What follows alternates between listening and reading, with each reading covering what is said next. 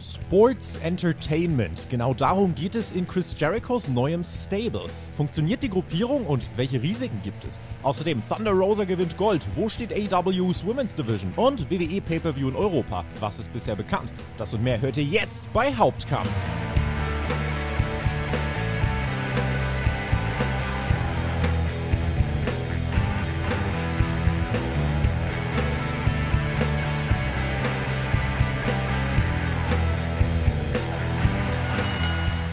Eine weitere Wrestling-Woche. Die ist in den Chroniken eingetragen und auch diese Woche wird sie gebührend abgeschlossen mit ja, dem Doppelpass des Wrestlings, schrieb letztens nochmal jemand. So ein bisschen ist es zumindest. Das ist Hauptkampf, euer Wrestling-Talk vom Spotify Wrestling Podcast. Mein Name ist Tobias Enke und wir widmen uns einmal mehr euren Themen. Ihr habt abgestimmt unter patreon.com slash Podcast und haben auch heute sehr viele Hörerfragen, sodass ich jetzt schon mal sagen kann, äh, ich glaube, wir werden die gar nicht alle beantworten können. Aber ich habe hier meinen großen Postsack aufgestellt für alle Zuschriften und Fragen und die werde ich da sicher verstauen. Also fragt trotzdem fleißig weiter. Und beantworten werden diese Fragen nachher meine Wenigkeit und mein Gast, der, wie ich finde, zu den sympathischsten Menschen in der deutschen Wrestling-Podcast-Landschaft gehört.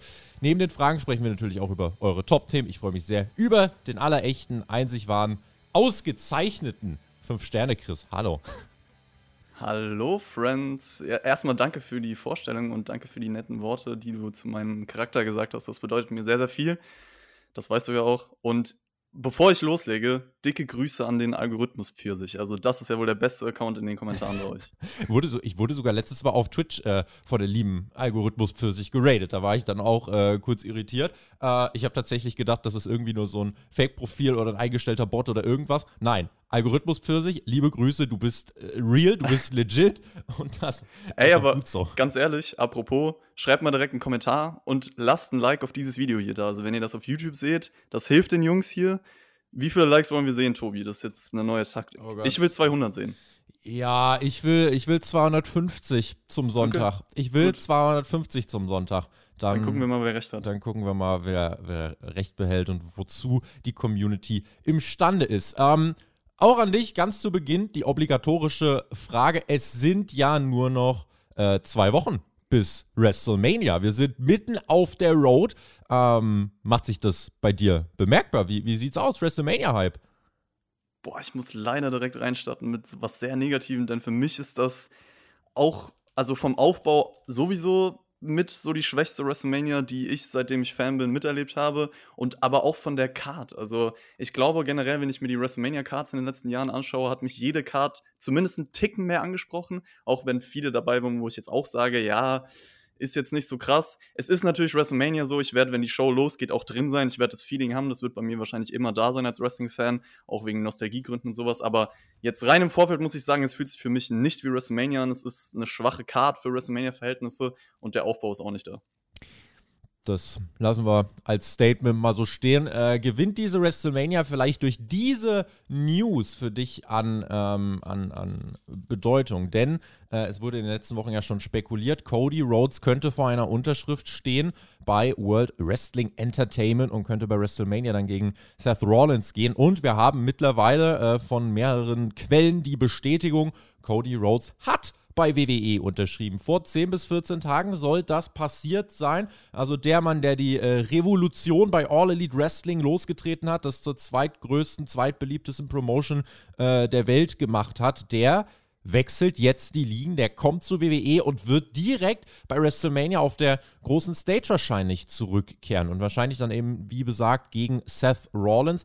Ähm, ist das für dich nicht noch so ein Match, wo du sagst, okay, das ist nochmal das ist nochmal was, wo man genau hingucken sollte. Das könnte ein großer Moment werden. Ja, definitiv. Also, das ist jetzt schon mein Highlight von WrestleMania auf jeden Fall. Und ich finde, das braucht die Card dringend, habe ich ja eben erwähnt. Wieso? Ich habe so ein bisschen langfristige Bedenken bei ihm, da kann ich vielleicht gleich auch noch kurz drauf eingehen. Aber kurzfristig für WrestleMania finde ich es geil. Also, ich meine, es wird ja gerüchtet, dass das Match gegen Seth Rollins kommen soll. Das ist sowieso der Mann, der eigentlich immer starke WrestleMania-Matches hat bei WWE. Das Match kann stark werden.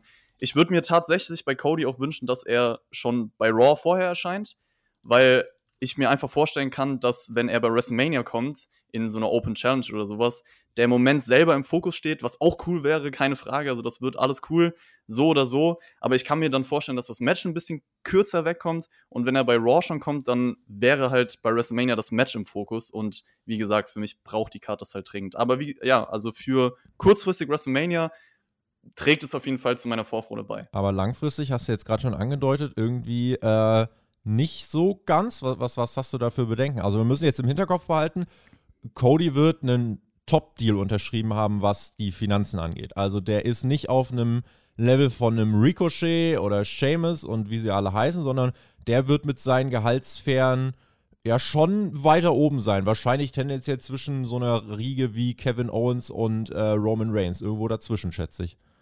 Ja, ich bin mir auch sicher, dass er da schon was im Vertrag stehen hat und so und mhm. jetzt nicht Stardust 2.0 wird oder ich weiß nicht, vielleicht kommt er ja auch nicht als Stardust, sondern jetzt als Five Stardust. Das wäre natürlich ein Upgrade. Aber nee, das wird er nicht tun.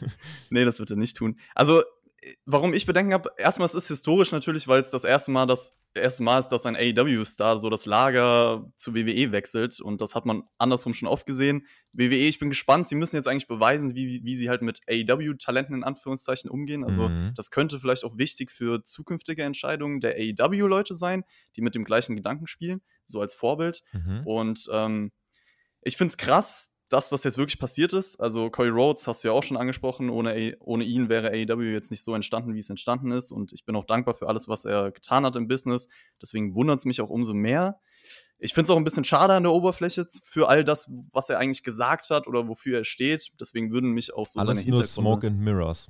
Ja, seine Hintergründe würden mich sehr, sehr interessieren, also warum er das jetzt getan hat, weil das klang oft sehr anders. Also vielleicht könnte ihn ja irgendwann mal zu einem Interview hier bei Spotfight einladen. Und Klar doch. Kann er seine Seele ausschütten. Aber warum ich so ein bisschen Bedenken habe, also es ist ja so, meiner Meinung nach braucht WWE sogar Cody Rhodes mehr als AEW Cody Rhodes braucht. Also so rein aus Fansicht würde ich sagen, es ist meiner Meinung nach sogar nicht schlimm, dass er jetzt bei WWE ist, weil AEW hat inzwischen so ein starkes Roster und jeder fragt sich schon sowieso, ob man überhaupt alle gerechtfertigt einsetzen kann. Und bei WWE ist es halt so, dass man vieles verloren hat und ähm, ja, jetzt auch, wie gesagt, mit diesem WrestleMania-Schwung und so. Mhm. Cody Rhodes kommt da perfekt ins Spiel. Der hat seine Stärken in Sachen Charakter, Erscheinung, Aura, Promo, Storytelling, whatever. Ist ein gemachter Star, passt in die WWE so von seinen Fähigkeiten rein ich bin halt nicht excited, weil ich das schon so oft erlebt habe, dass coole Namen zur WWE gekommen sind, nur um da halt so ein bisschen nicht unbedingt in der Versenkung zu verschwinden. Das wird Cody nicht tun, da wird ein Name sein. Aber selbst wenn sie eingesetzt werden, so, das Produkt könnte sie trotzdem runterziehen. Und ich kann mir das bei einem Cody halt auch vorstellen. Und ich will diesen Fehler einfach nicht nochmal eingehen, da irgendwas zu erwarten. Und meiner Meinung nach, um das abschließend zu sagen, ein cooler Wrestler ändert halt nicht das Produkt. Ich, also für mich macht es auf den ersten Blick einfach äh, WWE jetzt erstmal interessanter und ich bin jetzt tatsächlich gerade in so einer Position, wo ich sage, ich lehne mich jetzt einfach mal zurück und gucke mir das an. Wenn das äh, zu einem Unfall wird, dann lehne ich mich auch zurück und gucke mir das an. Aber äh, jetzt für den Moment ist es einfach so, aus genau den Punkten, die du angesprochen hast, wird Cody irgendwas dazu sagen, warum er wieder da ist? Wie wird seine erste Promo aussehen? Wie wird er dargestellt? Wird er nach WrestleMania, weil das zum Beispiel, weil wir gerade über die WrestleMania-Card gesprochen haben, eine Sache, die mich zum Beispiel total stört, ist, du hast Roman Reigns, Brock Lesnar, aber ich erkenne nirgendwo auf dieser Card irgendwo das Match, wo man sagen kann, ah, hier wird der nächste Top-Contender aufgebaut. Äh, da sieht es irgendwie so aus, als wäre es nach WrestleMania einfach alles äh, sehr viel Staub äh, und da kommt lange nach Roman Reigns nichts. Cody Rhodes könnte die Lücke füllen. Der könnte zum Beispiel dann gegen Roman Reigns gehen und vielleicht ist er derjenige, der die Streak von Roman Reigns brechen wird. Also würde ich zum Beispiel gar nicht ausschließen, einfach weil man sonst keine anderen Namen hat. Äh, und ich jetzt nicht glaube, dass Drew McIntyre und Ricochet und Sheamus und wie sie alle heißen, da irgendwie eine Schnitte sehen. Ähm, deswegen, es gibt schon viele Gründe, warum ich erstmal excited bin. Ich sehe auch ein Risiko im Long Run. Glaube aber, Cody wird äh, zum Beispiel eine Sache bewusst gemacht haben, der wird jetzt keinen Fünfjahresvertrag unterschrieben haben, glaube ich, sondern ich schätze, er wird eher auf drei, vielleicht sogar zwei Jahre gegangen sein. Ich glaube eher drei. Ähm, der wird das schon für sich kalkuliert haben. Und ähm, ich sehe ganz, ganz langfristig definitiv auch die Perspektive, dass er sich bei WWE jetzt ne, am Goldtop von Vince McMahon bereichert und dann in drei Jahren sagt, so, und danke für das Geld, ich bin wieder weg. Könnte sein, könnte nicht sein. Man muss einfach schauen, wie sich das Business entwickelt. Ich finde es spannend. Ich finde, es macht WWE interessanter. Und ähm, wie du gesagt hast, ja, wie du schon. Also kurzfristig safe. Ja. Ich freue mich auch drauf. Genau. Und deswegen, ja, schreibt uns gerne mal eure Meinung dazu in die Kommentare. Das war quasi der Cody-Block, den wir hier vorweg schicken wollten. Gehen jetzt aber rein in unseren ersten richtigen Themenblock, den ihr abgestimmt habt. Und da geht es um die JAS, äh, die Jericho Appreciation Society. Du hast mir vorab schon geschrieben, du willst, dass dieses Thema unbedingt hier reingevotet wird. War jetzt bei Dynamite eine der großen Entwicklungen. Es war kontrovers. Es äh, gab viele verschiedene Meinungen, die ich dazu gelesen habe. Warum hast du dich so auf, Thema, äh, auf das Thema gefreut? weil ich es einfach super interessant finde, darüber zu sprechen, weil es da sehr, sehr viele Optionen gibt. Man kann sehr viel spekulieren, was daraus entsteht. Und ähm, ich glaube auch, dass das meinungstechnisch, ich weiß nicht, wie es bei uns beiden ist, deswegen interessiert es mich einfach, wie du darüber denkst und wie wir jetzt darüber sprechen. Und zwar habe ich ja bei der Dynamite Review ähm, habe ich ja auch schon drüber gesprochen, was ich davon halte mit dem äh, Mac und wir waren uns beide einig, dass, äh, dass das auf jeden Fall erstmal eine sehr kreative Sache ist, ne? Mit dem Aufhänger, wir bringen das Sports Entertainment zu AEW. Ist das für dich in erster Linie einmal ein Front an WWE oder was, was genau glaubst du, will Chris Jericho bei AEW jetzt mit diesem, mit diesem Ziel erreichen? Wie, wie sieht das Ziel dieser Gruppierung jetzt aus? Ja, für mich ganz klar, weil sie genau wissen, das trifft den Nerv der Internet-Wrestling-Bubble, beziehungsweise generell halt vielen AEW-Fans. Und sie wissen genau, da, da kommt man halt als Heel mit weg sozusagen. Die Leute wollen dich dann hassen und spielen definitiv gezielt auf diesen Begriff, der von WWE halt ähm, ins Leben gerufen wurde, ab. Definitiv. Mhm.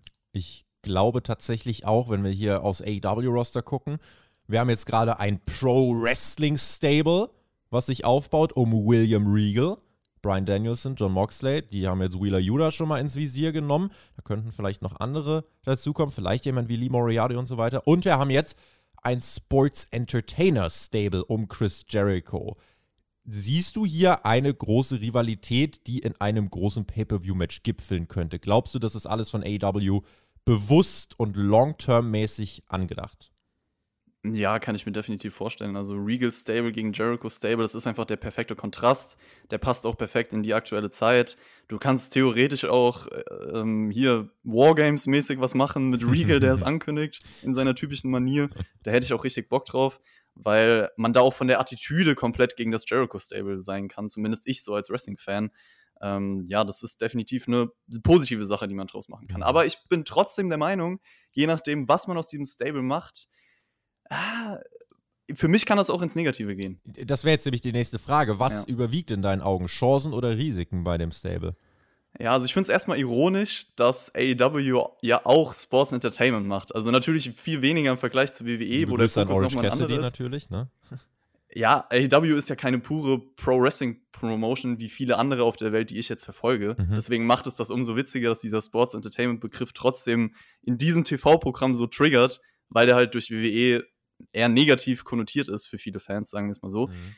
Objektiv gesehen, ähm, wenn ich da rangehe und mir denke, was hat man bisher gemacht, finde ich, es ist hier schon viel richtig. Also es ist auf die Zielgruppe, die man anspricht, zugeschnitten. Es passt in den Zeitgeist. Jericho ist ja eh jemand, der immer mit der Zeit mitgeht und sich weiterentwickelt. Er findet sich neu, sonst wäre er auch nicht mehr da, wo er jetzt ist.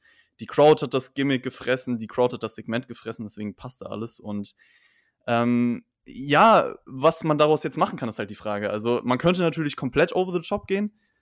Damit meine ich jetzt wirklich auf alles anspielen, was irgendwie diese Internet-Wrestling-Bubble häufig an der WWE kritisiert. Ich meine, es gab ja auch in diesem Segment selber bei Dynamite schon offensichtliche Anspielungen. Es könnte jetzt WWE. theoretisch könnte jetzt ein Daniel Garcia rauskommen, könnte sagen, Freunde, ich bin kein Pro-Wrestler, es geht mir nicht um Chain-Wrestling, mir geht es darum, die Hardcam zu worken. Ich will ja, Monday Nights zum Mittwoch bringen, so ungefähr, ne? Ja, und du könntest halt wirklich für jeden in dem Stable irgendwie richtig dumme Spitznamen erfinden. Hast du ja eigentlich mit 2.0 schon angedeutet. Die haben ja auch irgendwelche Spitznamen bekommen. Ja.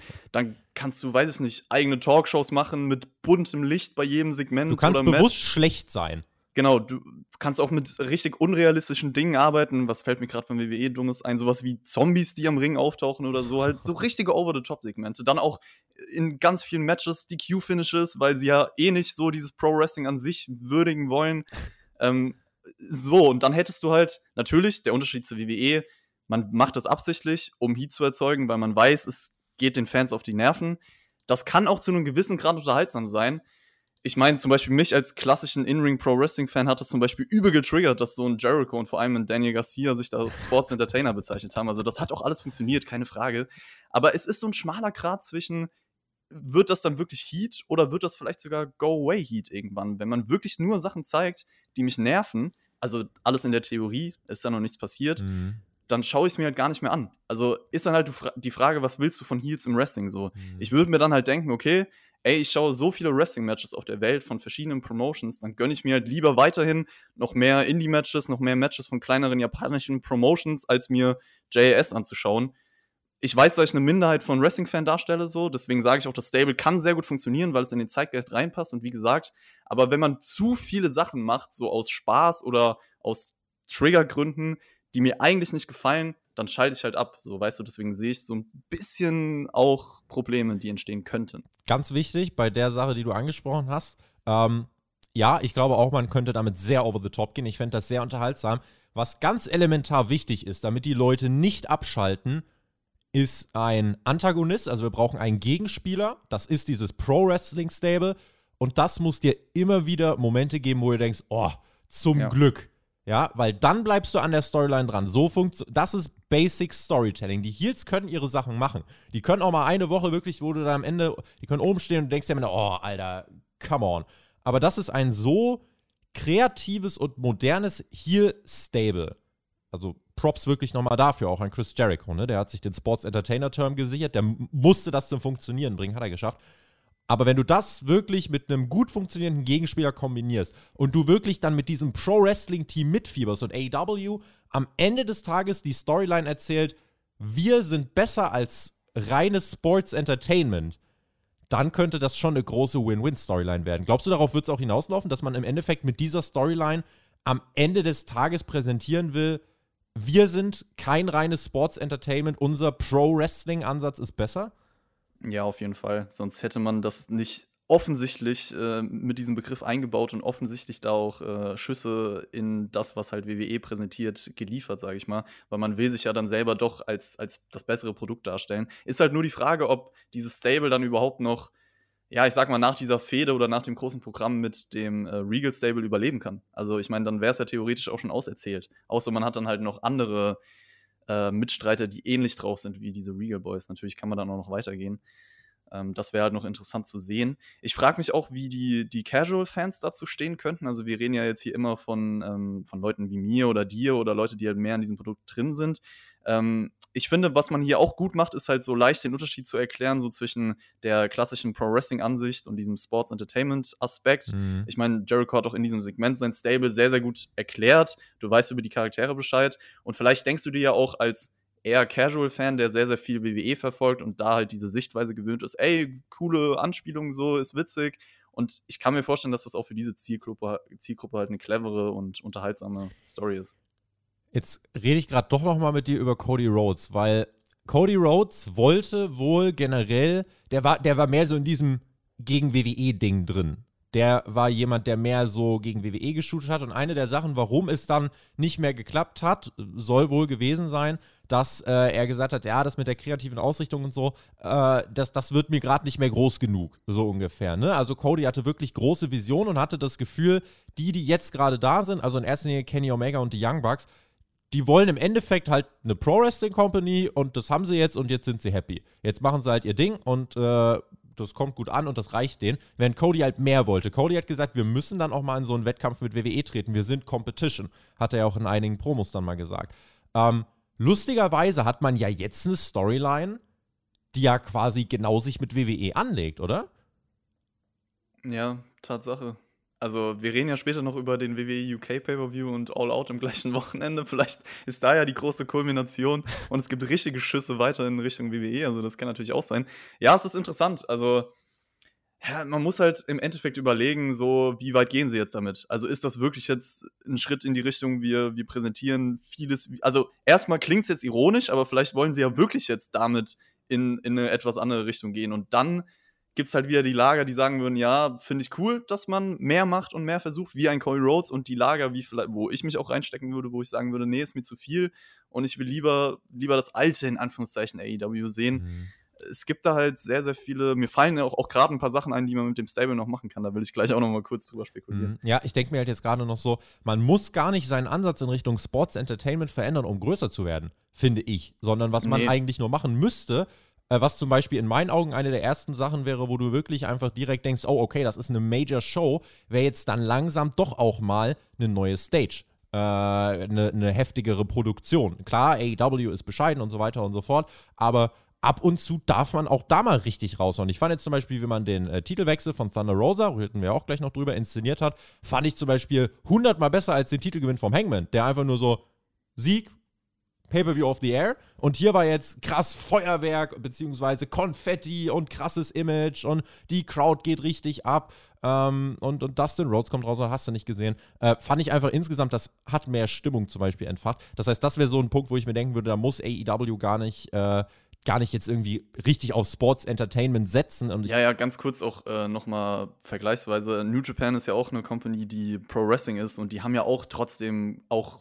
ja, an Shows große Stages oder viel, ganz viel Konfetti und große Momente, die sie kreieren. Das hilft ja dem Aspekt. davon. Absolut. Also das hat ja nichts damit zu tun, Richtig. wie das Produkt dann ausgerichtet ist. Richtig, deswegen. Also, das ist so, ne, das denke ich mir dann so dabei. Ähm, eine Frage, vielleicht kannst du es so ein bisschen damit verbinden, was man jetzt noch für Dinge machen könnte, die ich mir noch stelle ähm, und für mich eigentlich auch schon so ein bisschen beantwortet habe, auch in der Dynamite Review. Wer kann am meisten profitieren von diesem Stable? Also, gerade auch wenn wir in das Stable reinschauen, äh, 2.0, Danny Garcia, Chris Jericho und Jake Hager. Jake Hager ist irgendwie immer da und ich fühle bei ihm immer nichts, aber nicht, nicht ins Negative und nicht ins Positive, er ist einfach da. Er ist einfach so. Aber ähm, ich habe zum Beispiel für mich ausgemacht, Danny Garcia ist der, der hier in meinen Augen am aller, aller, aller, allermeisten profitieren könnte, weil Jericho hat ihn in 30 Sekunden, finde ich, greifbarer gemacht, als Danny Garcia in den letzten 5, 6 Monaten bei AEW allein nur im Ring war. Kann ich verstehen, die Ansicht, aber ich glaube, das ist so der Punkt, wo wir uns am meisten in den Meinungen unterscheiden. Mhm. Also Jericho erstmal, so wenn wir über die Frage reden, sind das die richtigen Leute im Stable? Jericho ist natürlich der absolut richtige Mann. Also ich meine, wir kennen seine Stärken so. Und äh, ich bin auch der Meinung, Jake Hager, auch Matt Meinhardt heißt er, ne? Angelo Parker.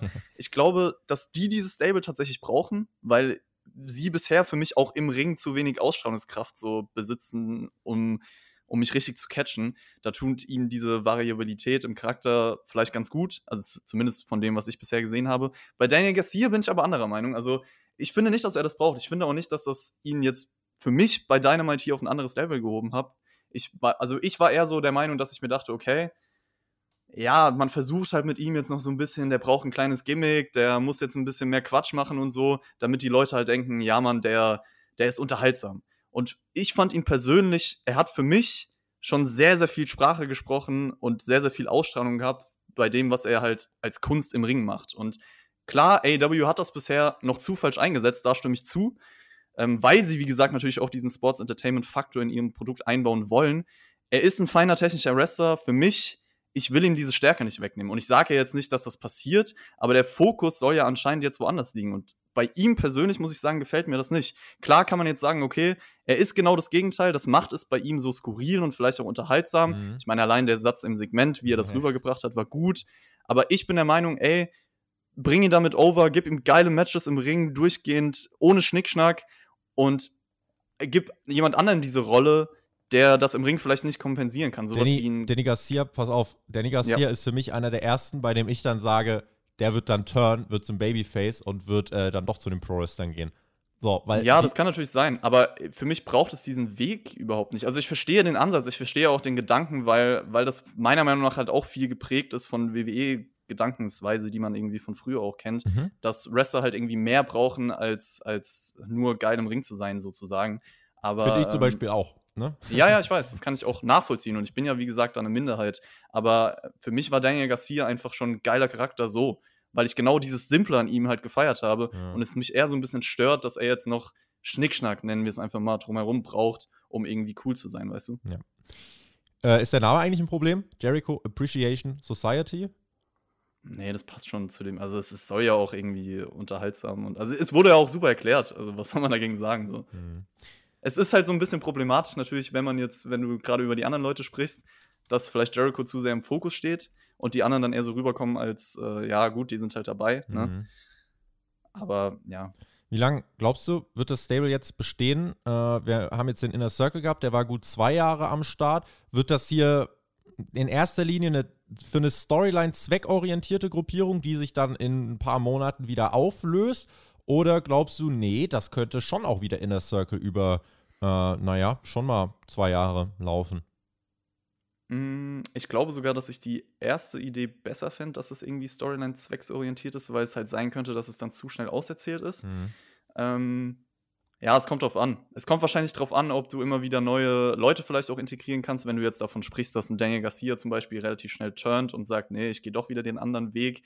Ähm, dann kannst du jemanden neuen reinholen und so. Also Jericho kann das schon funktionierend machen. Es muss halt, wie gesagt, von, von, den, von dem Gegenpart passen immer. Dann kannst du es auch länger ziehen. Aber so wie ich das aktuelle Produkt sehe, wäre es für mich eher so eine kurzfristige Sache. Mhm. Aber ey, äh, eine Sache vielleicht noch, weil wir darüber gesprochen haben, so man kann damit komplett over the top gehen. Theoretisch, mir fallen so viele Sachen ein, die halt witzig sein könnten. Sowas wie Bau oder zeig alle ikonischen WWE-Finisher irgendwie von jedem in diesem Stable, hauen Stunner raus, Rock Bottom, Tombstone, Chokeslam und und und. Dann soll Jericho irgendwie statt WWE Universe auf einmal zu den Fans von AEW sagen. Universe. AEW Galaxy oder so. Oder halt, keine Ahnung, eine Petition für, für eine Namensänderung der Company, dass es nicht mehr All Elite Wrestling, sondern All Elite Entertainment heißt. Was weiß ich. Dann hol wenn dir sie, noch. Wenn sie Backstage stehen, gucken sie den Fernseher grundsätzlich nur von der Seite ja, an. Ja, genau, sowas. Also komplett, komplett over the top. Dann bau am besten noch den Fiend in, in Stable ein, mach spooky Shit, dann bitte nicht, dann wäre ich raus. Ganz ehrlich, was ich auf Twitter gelesen habe, äh, ich glaube, der Martin Hoffmann war das von Sport 1. Liebe Grüße an der Stelle. Ja. Rein für diese Storyline einen Shane McMahon zu verpflichten. Ja, boah, das. Ja, würde passen halt, ja. Ah, das wäre halt Giga-Heat. Aber das wäre halt, wie gesagt, bei einem passenden Gegenspieler so eine Art von Heat, dass es halt immer noch unterhaltsam ist. Es muss dir halt zu jedem Moment bewusst sein, AEW will am Ende des Tages dahin zu zeigen, dass man besser ist als Sports Entertainment. So, und wenn dir das zu jeder Zeit bewusst ist, dann kannst du auch mal über die äh, Dominanz dann hinwegsehen. Es darf halt nicht so werden wie bei der NWO, dass du das jetzt quasi anfängst zu erzählen und die dominieren und dominieren und dominieren und du hast irgendwie keinen Gegenpart äh, und irgendwann äh, verläuft sich das im Sand und äh, der Act ist dann auserzählt, ohne dass irgendwas bei rumgekommen ist. Aber da mache ich mir überhaupt keine Sorgen. Das wird nicht passieren. Dafür gibt es schon jetzt diesen viel zu gut entworfenen äh, Gegenpart mit, den, mit den Pro-Wrestlern. Deswegen glaube ich, können wir uns hier insgesamt auf eine Storyline freuen, die, glaube ich, diesen Sommer sehr prägen wird. Die diesen Sommer sehr prägen wird, gerade wenn wir jetzt Richtung dann äh, All Out, wo wir auch noch drüber sprechen, und Double or Nothing sprechen. Ja, da ist ja auch äh, mit 14.000 Leuten, die dann am Start sind. Äh, das wird ein großer Pay-Per-View. Dann hast du die große Tour an der Westküste. Ich glaube, das hier wird tatsächlich eine Storyline werden, die das Ganze prägt. Und am Ende des Tages, und damit mache ich dann so ein bisschen meinen Haken an den, äh, an den Block hier, hat es einmal mehr meinen Respekt an Chris Jericho bestärkt. Wie er das wirklich auf so einer regelmäßigen Basis schafft, dass du dir denkst, oh, er hat es wieder hingekriegt. Er hat es schon wieder hingekriegt, einen Twist zu finden, etwas zu finden, was noch keiner gemacht hat, wo du intrigued bist, wo, wo du irgendwie, ne, was dich so ein bisschen kitzelt. Und das jetzt irgendwie seit mittlerweile 20, 30 Jahren zu schaffen, ähm, zeigt, dass dieser Mann absolut verstanden hat, wie diese Industrie funktioniert. Ja, definitiv kann man so unterstreichen. Ey, wie gesagt, es sind ja auch alles nur Spekulationen, die ich hier anstelle. Im Endeffekt kann es auch einfach sein, dass es brutal unterhaltsam für mich wird, wenn man da nicht komplett übertreibt und mich nur triggern will die ganze Zeit. Deswegen äh, lasse ich mich gerne überraschen und äh, vertraue da auch AEW insofern, dass ich weiß, dass sie da schon einen langen Plan und so haben. Das haben sie mir in der Vergangenheit oft gezeigt. Und ich glaube auch nicht, weil ich den Vergleich oft gelesen habe, es wird nicht sowas werden wie TNA Sports Entertainment Extreme. Ich weiß nicht, wer sich noch an dieses Stable Anfang der 2000er erinnert. Das wurde mal geleitet von Vince Russo. Tony Schiavone war, glaube ich, auch drin. Sowas wie Christopher Daniels, Chris Sabin, Loki, Raven. So wird es nicht. Ähm, ich bin gespannt, ja. Es ist auf jeden Fall äh, sehr, sehr spannend der erste Ansatz, den man jetzt gewählt hat. Wir bleiben bei All Elite Wrestling und kommen zu den Frauen. Die standen nämlich diese Woche Mittwoch bei AW Dynamite im Fokus und wir wollen jetzt dann fragen nach dem großen Titelwechsel, wo steht denn die AEW Women's Division? Fangen wir mal so an. Thunder Rosa, neuer Women's Champion. Wie hat dir der Main Event gefallen? Äh, kannst du mit dieser Art von Matches was anfangen mit Blut und Thumbtacks und einem richtig dicken Stahlkäfig? Es ist nicht so mein Stil von Match. Ich stehe nicht so auf diese, diese Hardcore-Matches die meiste Zeit. Es gibt natürlich äh, auch Beispiele dafür, wie sie, wie sie Ausnahmen super machen können. Ausnahmen bestätigen so. die Regel. Genau. Ich fand zum Beispiel das Match letztes Jahr zwischen den beiden besser auf jeden Fall. Also dieses Steel Cage Match an sich, es war von der Story, von der Präsentation, vom Moment, von der Crowd auf jeden Fall gelungen, definitiv. Da kann ich nichts gegen sagen. Inhaltlich davor so die 20 Minuten, ich weiß nicht. Mh. Für mich hat sich so ein bisschen zu, zu, zu sehr rushed angefühlt. Es war vom Timing manchmal ein bisschen off. Also ich fand das Match jetzt nicht schlecht, aber jetzt auch nicht wirklich gut, mhm. sagen wir mhm. so. Wichtige Frage, wenn wir jetzt äh, uns generell die Entwicklung der Women's Division anschauen wollen, wie würdest du die Titelregentschaft von Britt Baker jetzt im Nachhinein einordnen? Die hat den Titel jetzt fast ein Jahr gehalten.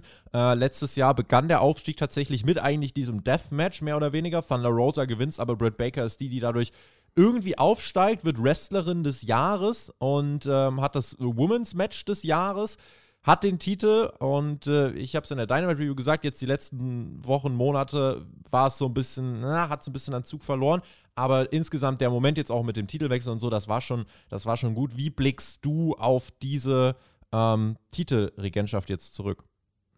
Ich würde sagen, Anfang top, Ende auch besser als der Mittelteil. Also sehe es wahrscheinlich ähnlich wie du man muss sagen, Britt Baker so als, als Charakter war sie auf jeden Fall ernstzunehmend. Also sie hat schon eine gewisse Erscheinung präsentiert als Champion, die es auch braucht. Ähm, das ist erstmal schon mal gut, das will ich positiv zu ihrem Run sagen und hat definitiv der Division auch geholfen. Mir hat bei ihrem Run dann trotzdem so das gewisse etwas gefehlt. Also ich weiß nicht, ob es die Matchqualität war, die vielleicht nicht gut genug war. Die beeindruckenden Programme generell haben gefehlt. Also klar, du hast dieses Thunder Rosa Programm, das war jetzt auch nicht schlecht. Ich würdige auch, wie gesagt, diesen Long-Term-Aspekt, haben wir jetzt drüber gesprochen. Aber ich finde halt, ich habe mir die letzten Monate mal so ein bisschen Revue passieren lassen und dieser Qualitätsunterschied sowie Präsentationsunterschied zu der Männer-Division ist einfach weiterhin bemerkbar. Das muss ich definitiv sagen. Mhm. Damit meinst du in erster Linie, wie die Storylines präsentiert werden oder meinst auch du wie die Matches sind, wie meinem, also die Wirkung von der Frauen-Division ist einfach meiner Meinung nach nicht auf dem Level, wie, wie sie es sein könnte. Ge lass, lass, lass, uns das Stück für Stück durchgehen. Wo steht ja. die Women's Division deiner Meinung nach rein vom Wrestlerischen her? Naja, also mir fällt zum Beispiel kein Match ein, wo ich jetzt sagen würde, bei AEW wirklich, kein Frauenmatch, ey, das sollte man gesehen haben, definitiv. Mhm. Mir fällt keins ein. Mhm. Ich weiß nicht, ob dir gerade irgendwas auf Anhieb einfällt, aber nee. das. Nee, also ich, was ich, was ich sagen kann, ist, dass ich dir viele Matches nennen könnte, die besser sind als alles, was wir im ersten Jahr gesehen haben. Also, ja, ja, klar, dass sie vielleicht auch gute Matches hatten, die besser sind als der Durchschnitt, definitiv. Das, ist halt, so das ist halt die Sache, wo wir, wo wir uns dann halt jetzt bewegen. Also ich glaube, wenn jemand wirklich ja. den Anspruch dann hat, äh, AEW soll wirklich äh, Top-Notch Women's Wrestling präsentieren. Ich glaube, so weit sind wir tatsächlich noch nicht.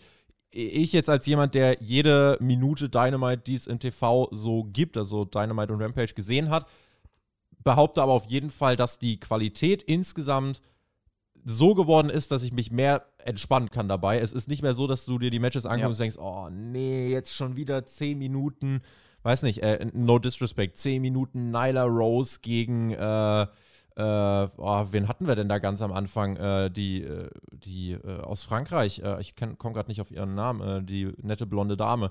Ähm, da, da gibt es zum Beispiel einfach Sachen, die äh, ja einfach nicht mehr, nicht mehr funktioniert haben. Ähm, ja. Und jetzt mittlerweile, finde ich, äh, hat man auf jeden Fall schon mal Acts auch kreiert. Also zum Beispiel eine, wo ich sagen würde, dass das von der Präsentation sogar teilweise besser ist als ganz viel vom Männer-Roster. Das ist Jade Cargill. In der äh, finde ich, äh, also ich sehe da sehr viel und ich finde, da wird auch bemerkbar, dass das beim Publikum funktioniert. Sogar der Mac, ja, der jetzt auch bei Frauenwrestling eher kritisch ist, sagt, Jade Cargill ist richtig stark. Und äh, man schafft es dort immer besser, ihre ja, nicht vorhandene Klasse im Ring mit einer guten Präsentation wettzumachen. So ein bisschen das Goldberg-Phänomen. Ähm, so, also es gibt da schon Frauen, wenn ich jetzt mal überlege, zum Beispiel, wer wären die Four Pillars bei den Frauen bei AEW? Wäre ich zum Beispiel wahrscheinlich bei Britt Baker, Thunder Rosa, Jade Cargill und vielleicht noch eine Serena Deep. So, jetzt hast du dann danach auch ein solides Niveau, was da ist. Du hast eine Chris Statlander ähm, und du kommst dann irgendwann aber trotzdem in so Nischen, wo ich mir denke, ja, holt mich noch nicht so ab. Red Velvet zum Beispiel. Ne? Also da gibt es immer noch Frauen, wo, wo, ich mir jetzt auch denken würde, es gibt da jetzt eine Tony Storm auf dem Markt. Es gibt eine Amber Moon auf dem Markt. Ja? Eine Ruby Saw zum Beispiel ist irgendwie gerade ganz untergegangen. Die catcht irgendwo bei Dark rum. Also die ist gar nicht mehr im Fokus. Warum, warum passiert da nichts? Also äh, es wäre, also man könnte noch mehr draus machen. Ich würde insofern also deine These von gerade so unterstützen, man holt noch nicht das Maximum aus dem raus, was man eigentlich gerade schon hätte. Ja, also das glaube ich wahrscheinlich auch. Ich bin da selber so ein bisschen im Zwiespalt, wie man das jetzt angehen sollte, weil ich bin ja eigentlich Fan davon, Leute aus dem eigenen Roster zu nutzen. Ich frage mich halt, ob das daran liegt, dass sie ähm, bisher noch nicht das zeigen könnten, was sie eigentlich können. Ähm, aber irgendwie habe ich auch das Gefühl, es gibt zu wenig bewiesene Wrestlerinnen im Roster, um diese Division zu tragen. Vielleicht wäre hier sogar so ein Name hilfreich wie, keine Ahnung, Sasha Banks, also nicht, dass es jetzt möglich wäre, aber wenn ich jetzt einfach überlege, so Traumvorstellung, weil die hat Star Power als auch Qualität, zumindest so als Anstoß. Eigentlich bin ich dann dafür, dass man die, die eigene Zukunft sozusagen erstmal sichert. Dann hast du schon so ein bisschen darüber gesprochen, was man noch so im Roster hat. Ich finde auch Jade Cargill, die hat auf jeden Fall den Look und so. Ich frage mich halt immer noch, was dahinter steckt. Bin ich auch noch so ein bisschen kritisch, weil ich es einfach noch nicht weiß. Dann hast du noch so Namen, die du jetzt auch schon erwähnt hast: Chris Statlander, Layla Hirsch, ähm, Mercedes Martinez, Ruby Soho, Serena Deep und so weiter. Da denke ich mir bei allen auch so, ja, ich weiß halt nicht. Ich weiß halt nicht, ob das reicht. So, du hast mit Paige Van Zandt noch eine interessante Personalie, die auf jeden Fall auch eine Dynamik oder eine neue Dynamik mit diesem MMA-Background reinbringt, aber da weiß man ja auch noch nicht, wie funktioniert sie als Wrestlerin. Hikaru Shida ist zum Beispiel jemand, von der weiß ich, deswegen triggert mich das so ein bisschen. Deswegen sage ich auch, ey, die Qualität bei AEW, versteht mich nicht falsch, ich, ist nicht schlecht so. Ich bin halt einfach immer jemand, der weiß, so, was, was möglich ist, was auch im Frauenwrestling möglich ist. Und wenn ich mir eine Hikaru Shida zum Beispiel anschaue, wenn ich Matches woanders bei ihr sehe, in Japan zum Beispiel, die performt einfach viel krasser als bei AEW. Bei Und AEW hätte ich sie jetzt zum Beispiel in die solide Riege in die genau. Mitte einsortiert. Aber guck, guckt euch mal oder guckt dir mal Matches von ihr außerhalb an. So, es gibt da Beispiele, wo ich mir denke, ich habe das Gefühl, sie geht bei AEW nicht all out. Selbst beim gleichnamigen, gleichnamigen pay nicht. Ja. Vielleicht liegt es am Stil, ich weiß es nicht, woran es liegt. Ähm, ich bin halt auch mal gespannt, wenn wir schon über Japan so ein bisschen sprechen. Wir wissen ja, dass AEW auch gerne Yoshis in ihr Programm bringt, also japanische Wrestlerinnen. Und ähm, wenn es jetzt so ein bisschen mit der Corona-Situation in Japan auch so langsam, aber sicher entschärft wird, vielleicht bringen sie da auch wieder ein bisschen mehr rein. Dann ist natürlich wieder die Frage, wird das einen klassischen amerikanischen Mainstream-Wrestling-Fan ansprechen? Ich bin das da so ein bisschen aufgeschmissen, jetzt, was das, die Entwicklung angeht. Das wäre dann jetzt tatsächlich meine, ähm, das wäre dann jetzt tatsächlich meine Befürchtung, dass wenn wir jetzt dann ja. in diese Zeit zurückgehen, dass dann viele denken würden, oh, warte mal, das ist ja wie in den äh, das ist ja wie in den Anfangstagen dann, ne, so ungefähr, dass man dann denken würde, äh, oh no, wir machen jetzt einen Rückschritt. Ähm, wenn zum Beispiel, keine Ahnung, eine Yuka Sakazaki rauskommt, kann ich mir vorstellen, dass es halt dann doch einige gibt, die sagen, vielleicht auch gerade von denen, die jetzt irgendwie von WWE gekommen sind, die irgendwie wegen einem CM Punk, einem Jeff Hardy und so einsteigen, die dann denken, was soll das denn jetzt? Ähm, die wären halt mit so einer Ruby Soho, Serena Deep und so weiter besser aufgehoben. Ähm, das, das ist, glaube ich, einfach eine, eine Gewohnheitsfrage. Ähm, deswegen ist das so ein bisschen, ja. Was ist denn das Rätsels Lösung? Was muss jetzt AEWs nächstes Ziel mit der Women's Division sein? Muss man jetzt einfach sagen, so, wir brauchen jetzt so viel Qualität, dass wir einfach mal einen Match of the Year Contender raushauen können? Äh, muss man jetzt einfach mal sagen, nein, wir müssen eine große Präsentation machen, indem wir sie mal bei einem Pay-Per-View in den Main Event stellen?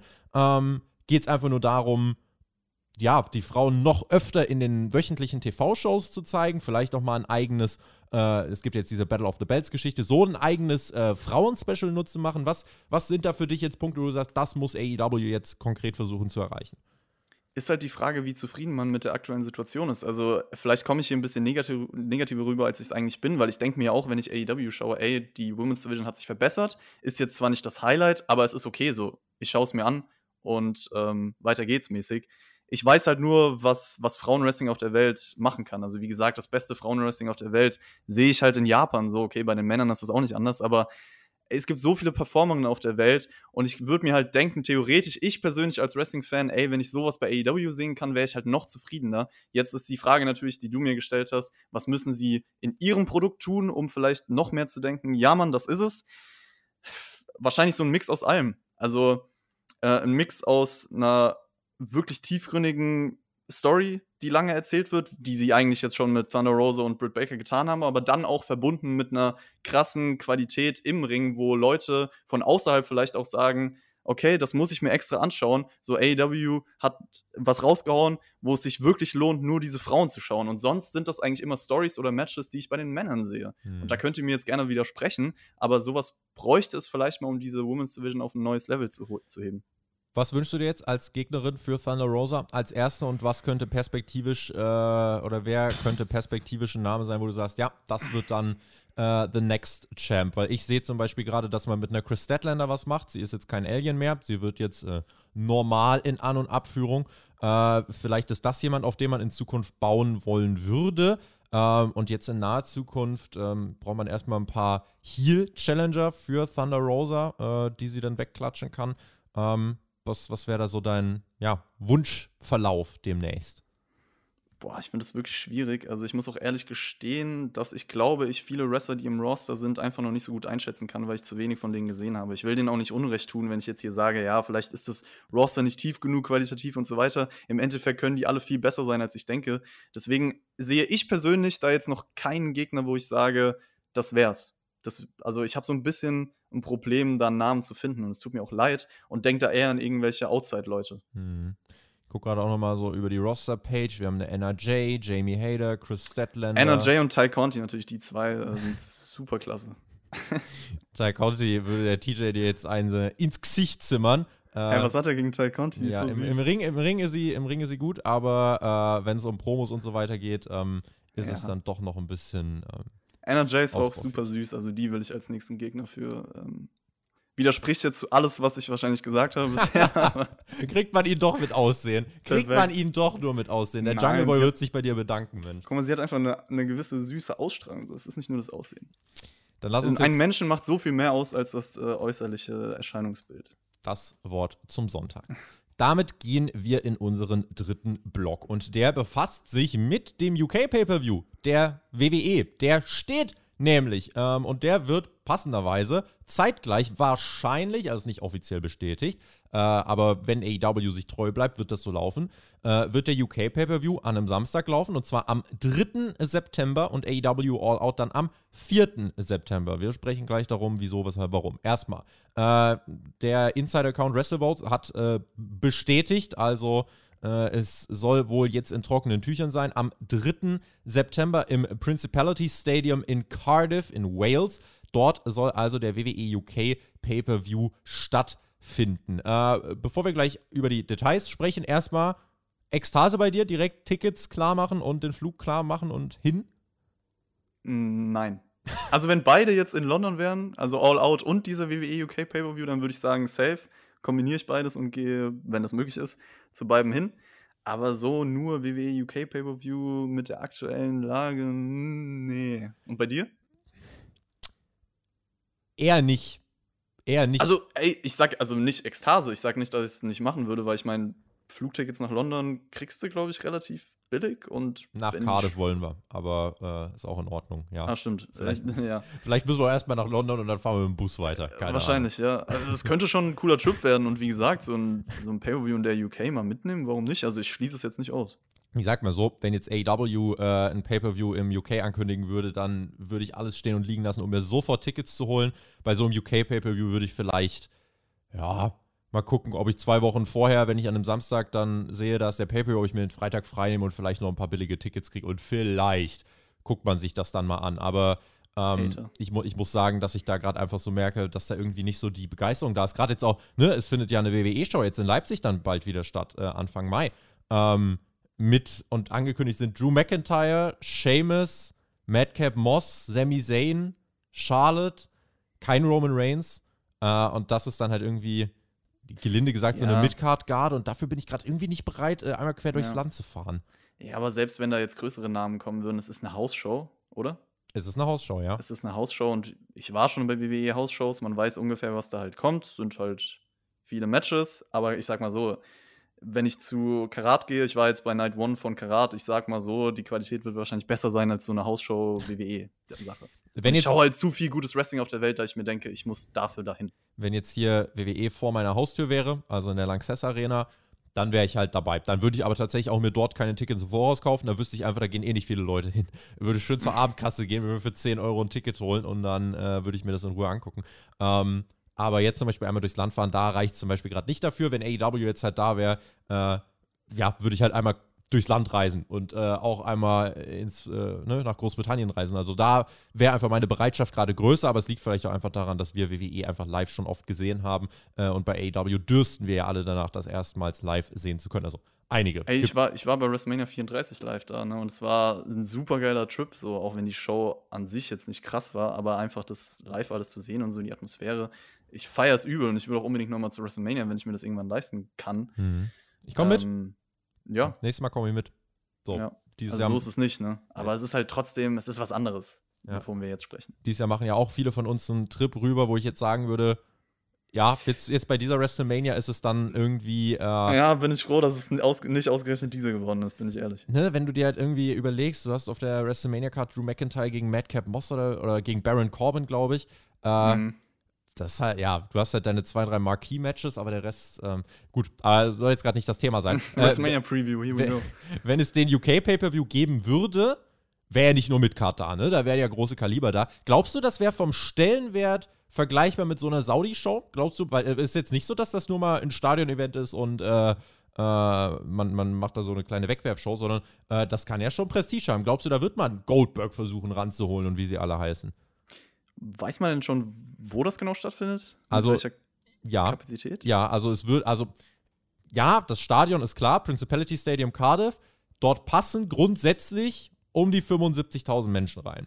So, jetzt wird WWE das aber so machen, weil man kriegt ja nicht mal WrestleMania ausverkauft. Ja? Also WrestleMania hat mir jetzt 60.000 Karten verkauft, man hätte gern 80 verkauft. Äh, wird man wahrscheinlich nicht erreichen. Ähm, so, jetzt wird man ins UK gehen. Über die Frage Tickets und so weiter sprechen wir gleich. Ähm, ich schätze, man wird es so aufbauen, dass man erstmal wieder das halbe Stadion öffnet, damit man einfach das voll aussehen lassen kann, wie man es zum Beispiel beim SummerSlam und so gemacht hat. Ähm, dass man dann sagt, okay, wenn halt nur 30.000 kommen, dann filmen wir halt nur die Hälfte des Stadions. Ähm, grundsätzlich könnte man es aber auch erweitern, dass man es äh, bis auf äh, ne, 75.000 streckt. Aber das ist dann halt eine Frage der äh, Kapazität, wie man das dann, wie man es dann wirklich aufbereiten will. Ist ja die Frage, wie viele kommen.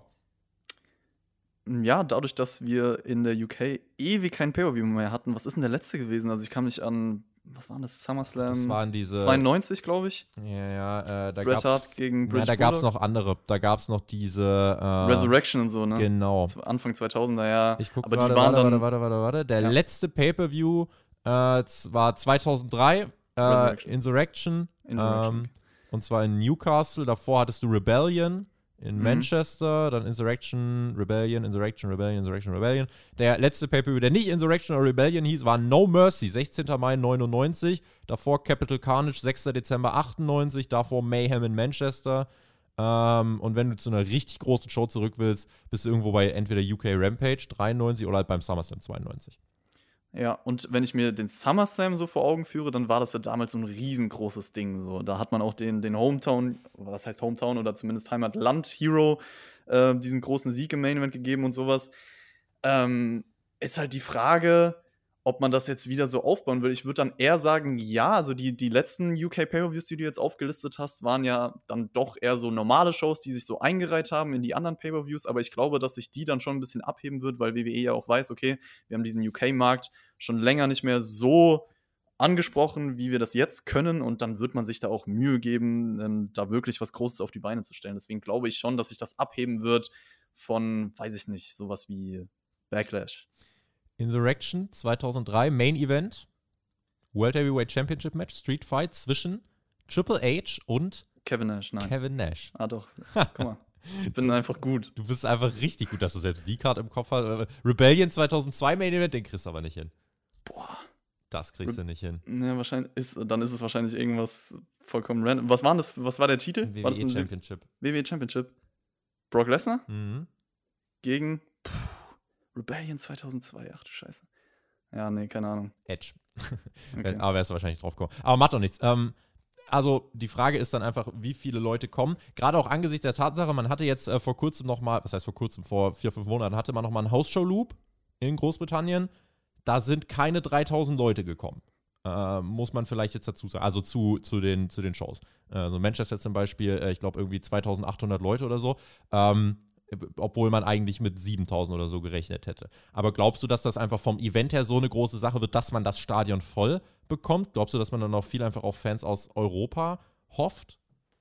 Ja, ich denke sogar schon. Also ich tue mich immer schwer mit diesen äh, Predictions, aber 75.000 nicht. Aber wenn du jetzt sagst, die Hälfte, warum sollten sie, also glaube ich schon, dass sie das vorbekommen können. Mhm. Weil du sprichst halt, guck mal, selbst so Leute wie mich, die denken, ey, das Produkt ist jetzt nicht so krass ansprechend für mich. Ich würde da sogar überlegen, hinzufliegen, so, mhm. weißt du? Und es gibt ja so viele mehr Leute, die noch mehr auf diese Art von Wrestling, die WWE macht, stehen, ähm, wie mich. Da wirst du schon ein paar Tausend auf jeden Fall reinbekommen in das Ding. Wir gucken vom Schedule her. Äh, wir haben am 2. Juli Money in the Bank in einem großen Stadion. Wir haben am 30. Juli den SummerSlam in einem großen Stadion. Wir haben am 3. September den UK Pay-Per-View in einem großen Stadion und im Oktober haben wir wahrscheinlich Cell. Äh, das wird dann wahrscheinlich wieder in einer normalen äh, Sporthalle stattfinden. Aber mal so drei dicke Stadionshows hintereinander äh, ist schon eine Ansage von WWE. Was hältst du davon, dass man jetzt sagt, man will die Pay-Per-Views jetzt grundsätzlich auch äh, aus den Arenen rausbringen und will die in so richtig großen Stadien als, als Mega-Events präsentieren? Kann das klappen? Weil, wenn ich jetzt zum Beispiel auf sowas wie Money in the Bank gucke, glaubst du, man wird es da immer hinkriegen, äh, entsprechende Cards hinzuzaubern, die ziehen? Nee, wahrscheinlich nicht, weil man, dann sind wir schon wieder bei dem leidigen Punkt, den wir oft ansprechen können. Man hat es halt versäumt, irgendwie wirkliche Stars aufzubauen in den letzten Jahren und muss dann theoretisch, also denkt die WWE zumindest, damit was zieht, was ja auch anscheinend so ist, so ein Goldberg oder so zurückholen. Ich weiß nicht, warum man immer von diesem Namen dann spekuliert, aber anscheinend ist es so. Und den wirst du halt nicht für jede Show bekommen können.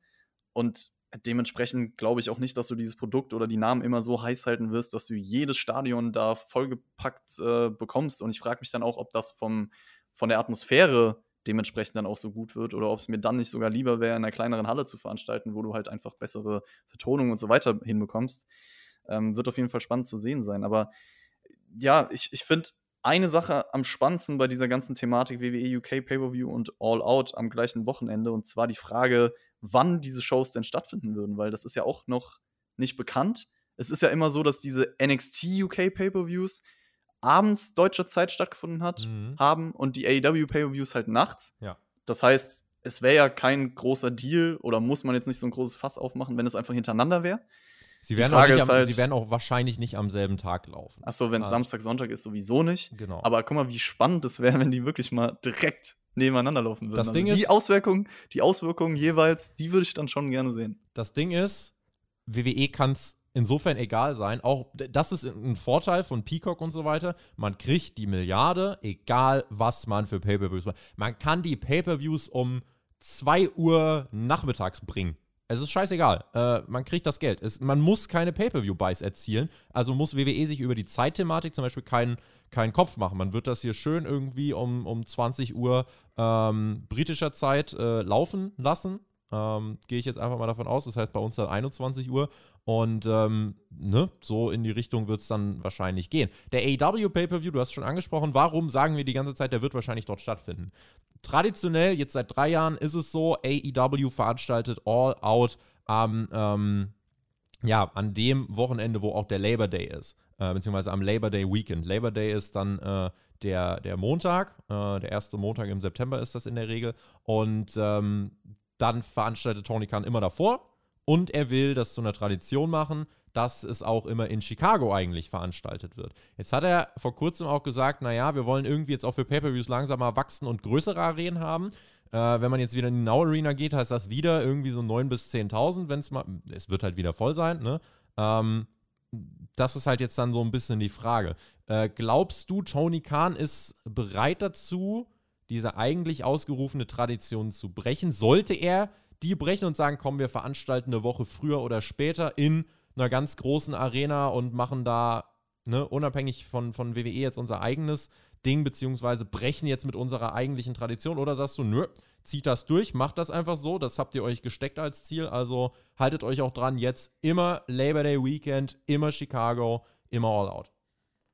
Ich glaube, da können sie von weggehen, wenn sie sich wirklich weiterentwickeln wollen. Und ähm, man muss auch nicht immer dann den Traditionen folgen. Also zumindest bei dieser Sache wäre ich der Meinung, da kannst du ruhig von weggehen, solange man sich nicht äh, daran orientiert, okay, wir veranstalten jetzt absichtlich irgendwie konkurrenzfähig zur WWE, sondern dass er unabhängig voneinander zu machen. Jeder soll sich auf ihr eigenes Ding konzentrieren. Und ähm, ja, dann, dann ist es auch cool. Wir machen damit auch hieran unseren Haken an. Perfekter Haken, ganz kurz. Um einen Rahmen zu schließen, Corey Rhodes wird im Main Event vom WWE UK Pay-Per-View stehen am gleichen Wochenende wie All Out. Hier habt ihr die Prediction zuerst gehört. Gegen Roman Reigns. Genau. Gegen MJF. Nee, Spaß. Hoffentlich nicht, sonst, nee. Schnell, schnell zu den Fragen. Wechselt MJF zu WWE? Nein, ist keine Frage. Aber auch hier nochmal der Hinweis, ne, ihr könnt die Fragen stellen unter patreon.com slash Podcast. Und diese Woche war es wirklich so brutal viel. Wir gehen das jetzt einfach mal durch, gucken, äh, wie es mit der Zeit dann ungefähr aussieht. Ich hebe mir den Rest aber auf. Ne? Also alles, was jetzt nicht beantwortet wird, habe ich hier quasi gesammelt. Ihr stellt beim nächsten Mal trotzdem weiter Fragen. Wir machen dann halt jetzt einfach einen großen Postsack. Wir machen einen Hauptkampf-Postsack mindestens so cool auszusprechen wie Jericho Appreciation Society. Und äh, dann. Jericho Appreciation Society, Jericho Appreciation Society. Und jetzt dreimal nacheinander Hauptkampf Postsack. Was für ein Ding? Hauptkampf Postsack? Ja. Hauptkampf Postsack, Hauptkampf Postsack, Hauptkampf Postsack. Post, Postensack. Posten. so, der Marc will wissen, ähm, was passiert mit Brian Cage? Der äh, jetzt, das vielleicht zum Hintergrund, der jetzt bei AEW vor einer Rückkehr stehen soll. Ähm, wird er direkt wieder in eine Fehde gegen Powerhouse Hobbs gehen oder glaubt ihr, er wird in einem Stable äh, wie dem von William Regal oder dem mit äh, Chris Jericho integriert werden? Ich sage keins von beiden. Ich glaube auch, äh, dass diese ganze Sache mit Powerhouse Hobbs, Ricky Starks und so sich erledigt hat, weil ich, die, die haben ihn doch beide zuletzt besiegt, oder? Ja. Das war das letzte Mal, dass er bei AW zu sehen war, im Oktober oder so. Ja. Ähm, deswegen denke ich, die ganze Sache ist durch. Er wird eher als Singles-Wrestler versuchen durchzustarten. Hat da jetzt natürlich so ein bisschen Konkurrenz mit Keith Lee, der wahrscheinlich eine ähnliche Rolle bekommen würde oder wird. Vielleicht sind die auch ein Tag-Team bald, wer mhm. weiß. Ähm, es ist auch möglich, dass er zum Beispiel ein Teil von Ring of Honor wird. Das sind ja auch immer so Spekulationen, wen schickst du dahin und so weiter. Das könnte ich mir auch vorstellen. Brian Cage auf jeden Fall spannend zu sehen. Ich sage, er wird einfach Singles-Wrestler versuchen durchzustarten. Und äh, ganz kurze Match-Empfehlung für alle, die zwischen diesem Run nach AEW und jetzt ein Match von ihm sehen wollen. Schaut euch das gegen Will Ospreay bei Warrior Wrestling 18 an. Das war Ende mhm. Januar 2022. Das war ein super Match von ihm. Äh, meine Antwort ist jetzt grundsätzlich bei Leuten, die ich bei Dynamite nicht sehen will, kann zu Ring of Honor. Das klingt jetzt vielleicht ein bisschen despektierlich, ist mir jetzt aber egal. Äh, weil Brian Cage ist jetzt gerade keiner, den ich im AEW-Produkt brauche das AW-Produkt platzt. Und deswegen ja, finde ich, kann Brian Cage zu. ruhig zu Ring of Honor gehen und darf dort äh, gern coole Sachen machen. Das ist ihm natürlich freigestellt. Lukas hat uns gefragt, an Chris gerichtet, wie stehst du zur aktuellen Lage bei New Japan Pro Wrestling? Äh, ich gucke auf die Uhr, Chris. Äh, ja, holt, dich der, holt dich der New Japan Cup bisher ab und wer sollte das Ding gewinnen? Ich hoffe auf Jeff Cobb gegen Will Ospreay im Finale. Und was sagst du zur Bullet Club Fehde und dem Rauswurf der Guerrillas of Destiny? Und zieht House of Torture bei dir auch gar nicht? PS hoffe immer noch auf einen New Japan Podcast bei euch bei Spotify. Okay, der also Reihe nach. Äh, die Lage bei New Japan. Wir machen es mal kurz. Ja, ich versuche es wirklich kurz zusammenzufassen. Also die Lage bei New Japan, ich sage mal, letztes Jahr 2021 war auf jeden Fall das schlechteste New Japan Jahr, seitdem ich Fan bin von der Company seit 2013. Miese Krise, ja. ähm, weil sie mir zu sehr einen Fokus auf Dinge gelegt haben, von denen ich einfach nicht so der Fan bin. Die Qualität ist ein bisschen verloren gegangen, Wrestler sind gegangen, ähm, ja, Booking nicht mehr ganz so meins. Und ähm, ich muss aber sagen, New Japan Cup ist echt wieder ein Schritt in die richtige Richtung. Okada ist wieder World Champion, hat geile Matches im Main Event. Generell New Japan Cup, gute Qualität. Die letzten acht Wrestler, die drin sind, sind alle super. Also wer geiles Wrestling sehen will, schaut euch jetzt den New Japan Cup an. Ab jetzt kann eigentlich alles stark werden. Ähm, Lage bei New Japan dementsprechend hoffentlich jetzt wieder ein bisschen besser. Jetzt, wo es auch wieder die ganze Crowd wieder besser sein darf und so bald und so weiter und so fort. Also New ich glaube, man geht schon. Finale haben wir noch? Äh, was hast du gesagt? New Japan Cup Finale haben wir noch, weil ich gerade ähm, in der Frage sehe. Er hat gesagt, ah, genau, wen ich, wen ich gewinnen sehen will. Ich muss ja. sagen, von den aktuellen Leuten würde ich es Hiromo Takahashi am meisten gönnen. Einfach so diesen Schritt direkt in die Heavyweight Division und der ist einfach ein geiler Typ und hat es verdient. Die, der ist bei der Crowd richtig over. Wäre jemand Neues. Bei ihm würde ich es am meisten feiern, glaube ich, von denen, die drin sind. Ähm, Jeff Korb, Bennett würde ich es auch gönnen, hat er gesagt als Sieger. Aber wie gesagt, von den Paarungen kannst du eigentlich fast alles ist geil im Finale von den Matches. Ähm, ansonsten. Was sagst du zur Bullet Club-Fehde und dem Rauswurf genau. der Guerillas of Destiny? Genau, also das ist so mein größter Kritikpunkt an New Japan, diese ganze House of Torture-Sache, Bullet Club. Ich will das nicht mehr sehen. Also es ist für mich einfach ein zu sehr amerikanischer Einfluss. Match-technisch, was sie da immer zusammenbucken mit den ganzen tausenden Eingriffen, mit den ganzen Finishes, mit den ganzen Ablenkungen, das ist überhaupt nicht meins, vor allen Dingen in den Evil-Matches, House of Torture. Deswegen Bullet Club verpisst dich von New Japan und lasst mich mit diesem Stuff in Ruhe, konzentriert euch auf das, was ihr am besten könnt und das ist halt einfach so das beste Wrestling zu liefern. Aber es geht in die richtige Richtung. Also New Japan Cup macht Bock. Hm, sehe ich genauso. Der Nico hat uns gefragt. Er fra die Frage kommt irgendwie jede Hauptkampfausgabe, habe ich das Gefühl. Also müssen wir ab und zu auch dann mal jetzt auf Doppelung achten. Wer wird dem Hangman den Titel abnehmen? MJF, wenn er seine Fehde gegen Wardlow beendet hat, vielleicht Adam Cole oder doch jemand anderes. Ich habe mich mittlerweile auf MJF festgelegt. Ja, sage ich auch. Ist die logischste Wahl. Kali Gula. Drei Predictions für das WWE-Jahr 2022-23 und ihr sagt, wie wahrscheinlich das ist. Erstens, wenn Reigns Lesnar besiegt, nimmt Drew McIntyre Reigns den Titel beim SummerSlam ab. Sag ich, unwahrscheinlich. Nee. Nicht, also würde man halt zurückgehen, wird nicht passieren. Cody kommt zu WWE und wird World Champion. Wahrscheinlich. Ja. Im UK Pay-Per-View Main Event wird er stehen. Austin Theory wird Mr. Money in the Bank und ist am Ende von WrestleMania 39 World Champion. Nicht ausgeschlossen, wobei die World Title für WrestleMania 39 womöglich für Kollegen Johnson und für Kollege Reigns reserviert sind. Aber das ist noch sehr weit hin. Ich sage, Money in the Bank könnte sein, aber ich glaube nicht, dass er World Champion wird in diesem Zeitraum. Meister Flo, glaubt ihr, die Women's Division bei AW nimmt jetzt mehr Fahrt auf oder braucht man immer noch ein paar größere, bekannte Talente?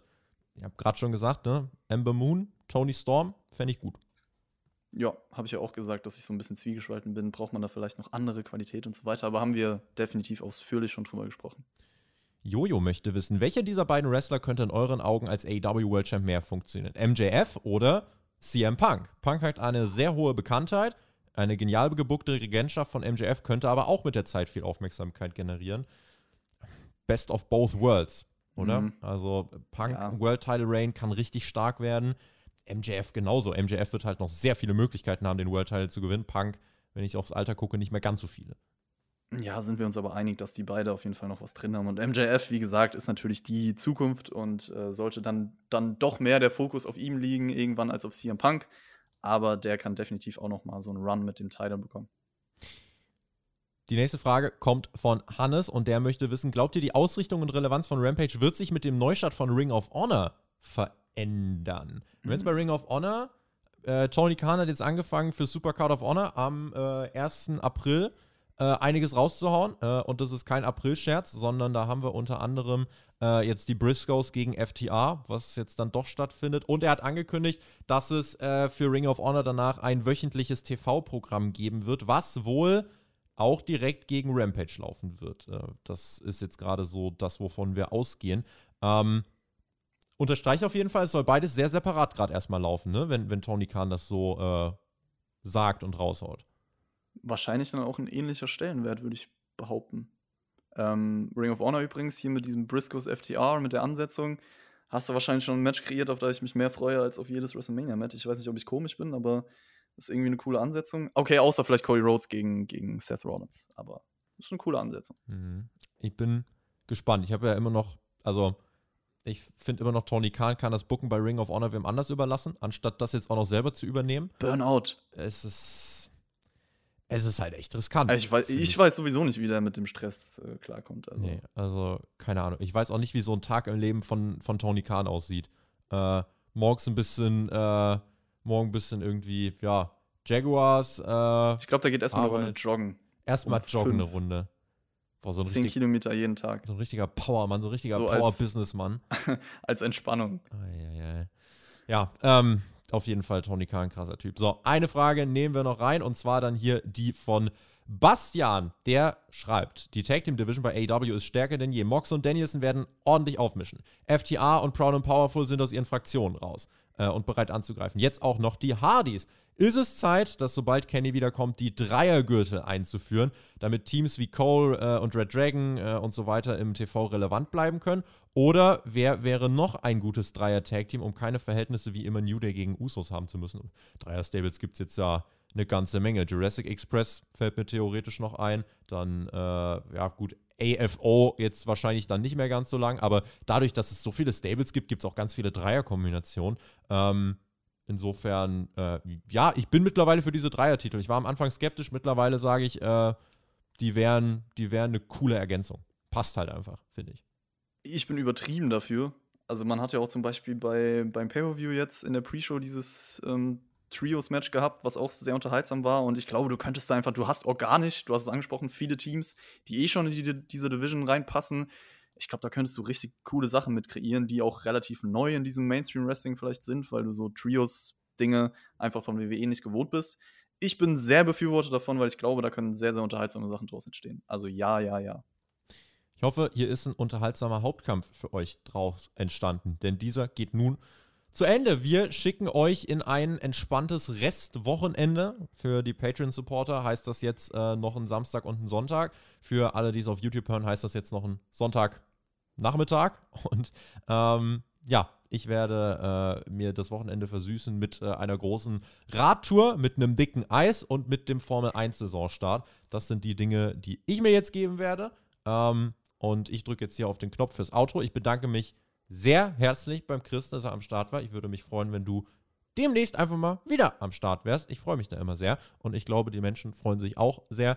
Äh, und ansonsten, ähm, ja, danke an euch fürs Zuhören. Äh, an dich alles Gute, mein Lieber. Und ähm, damit bin ich raus. Verbleibe mit natürlich wie immer GW. Genießt Wrestling. Bis zum nächsten Mal. Macht's gut. Auf Wiedersehen. Tschüss. Und Chris hat die Schlussworte. Danke für die Einladung, Tobi. Wirklich, hat mir auch Spaß gemacht. Ich hoffe, ihr hattet genauso viel Spaß bei dieser Ausgabe. Und ich wünsche dir ganz, ganz viel Spaß bei deiner Fahrradtour und bei deinem dicken Eis, ganz wichtig. ähm, wenn ihr von mir ein bisschen was mitbekommen wollt, ich bin auf Twitter sehr aktiv, 5sternechris. Und äh, könnt ihr gerne folgen und da abchecken. Ansonsten wünsche ich euch auch noch einen schönen, wunderschönen guten Tag. Genießt die Sonne. Macht's gut. Bis dann.